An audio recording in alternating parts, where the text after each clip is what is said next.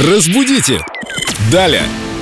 Много экспертов хороших и разных, но лучше всех эксперт в области русского языка – культуролог Виктория Полякова. О, как красиво. Вика, привет. Привет. Тебе выражение заячье, наверное. Сердце уходит в пятки. Причем я прочитала его с продолжением даже у взрослых. Можешь и картинка, сердечко, и где-то в туфельках упала в пятки. Слушайте, ну картинку любую можно нарисовать, а вот выражение действительно интересное. Почему сердце в пятках? Кстати говоря, вообще-то не сердце, а душа. Все-таки изначально это выражение звучало как «душа ушла в пятки».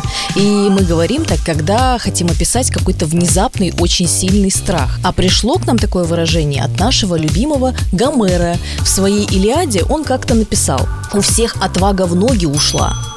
И со временем этот афоризм, это выражение, как и прочие другие его, как, например, Ахиллесова пята, Троянский конь, прекрасно вошли в наш обиход и закрепились там. И поэтому сегодня мы можем ими пользоваться. Отвага в ноги ушла, это значит, люди пустились в бегство? Бежали с поля?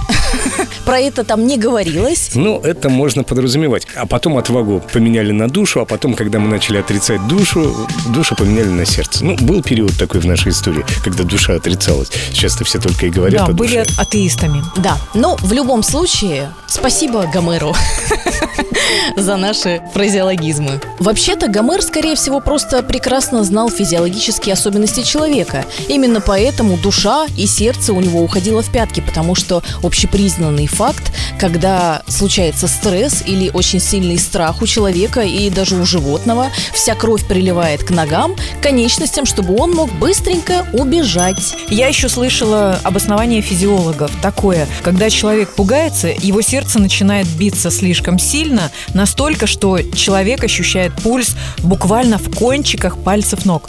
Никогда у меня такого не было. У вас было такое? К счастью, нет. Может быть, у кого-то такое было? Напишите нам в WhatsApp 8 911 921 1014. Было у вас такое, когда сердце билось в кончиках пальцев ног? Никто ведь не признается. Мы же все бесстрашные. Разбудите! Далее!